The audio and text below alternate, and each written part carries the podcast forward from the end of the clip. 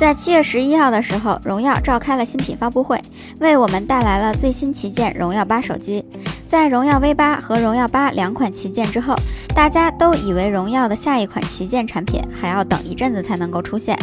不过近日网上就传出消息，荣耀将于八月一日发布荣耀 V 八 Max，该机会有标配和高配两个版本，三 GB RAM。三十二 GB ROM 的标配版本定价可能为一千九百九十九元，而四 GB RAM、六十四 GB ROM 的高配版本价格会定在两千二百九十九元。目前官方还没有透露任何与这款新机相关的消息。至于新机具体如何，让我们拭目以待吧。近日，刘昊然粉丝后援会官方微博爆出了红米新机发布时间。原文中写道：七月二十七日，在北京国家会议中心举行红米发布会，下午一点半集合，共二十个名额。有意参加的暖阳，请以自己的名字和联系方式私信本博。此次发布会的新机很有可能就是红米 Note 四。据悉，该机有可能配备四 GB 运行内存，搭载联发科 Helio X 二十五处理器，采用金属机身，支持指纹识别，使用了双主摄像头的设计。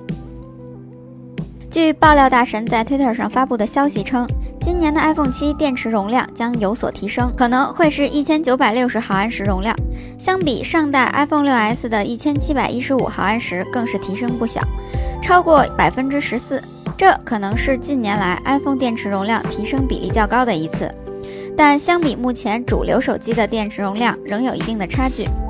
此前，外媒还曝光过一张疑似 iPhone 七电池的照片。虽然没有曝光具体的容量，但从中我们可以看出，相比 iPhone 6s 也提升了不少。近日，阿尔卡特就在美国推出了一款搭载骁龙652处理器的新机 Idol 4S，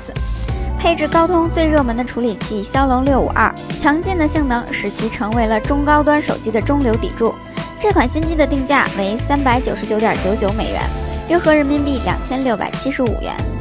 将于美国东部时间七月十五日十一点，北京时间七月十五日二十三点开启预售。预售期间价格为三百四十九点九九美元，约合人民币两千三百四十元。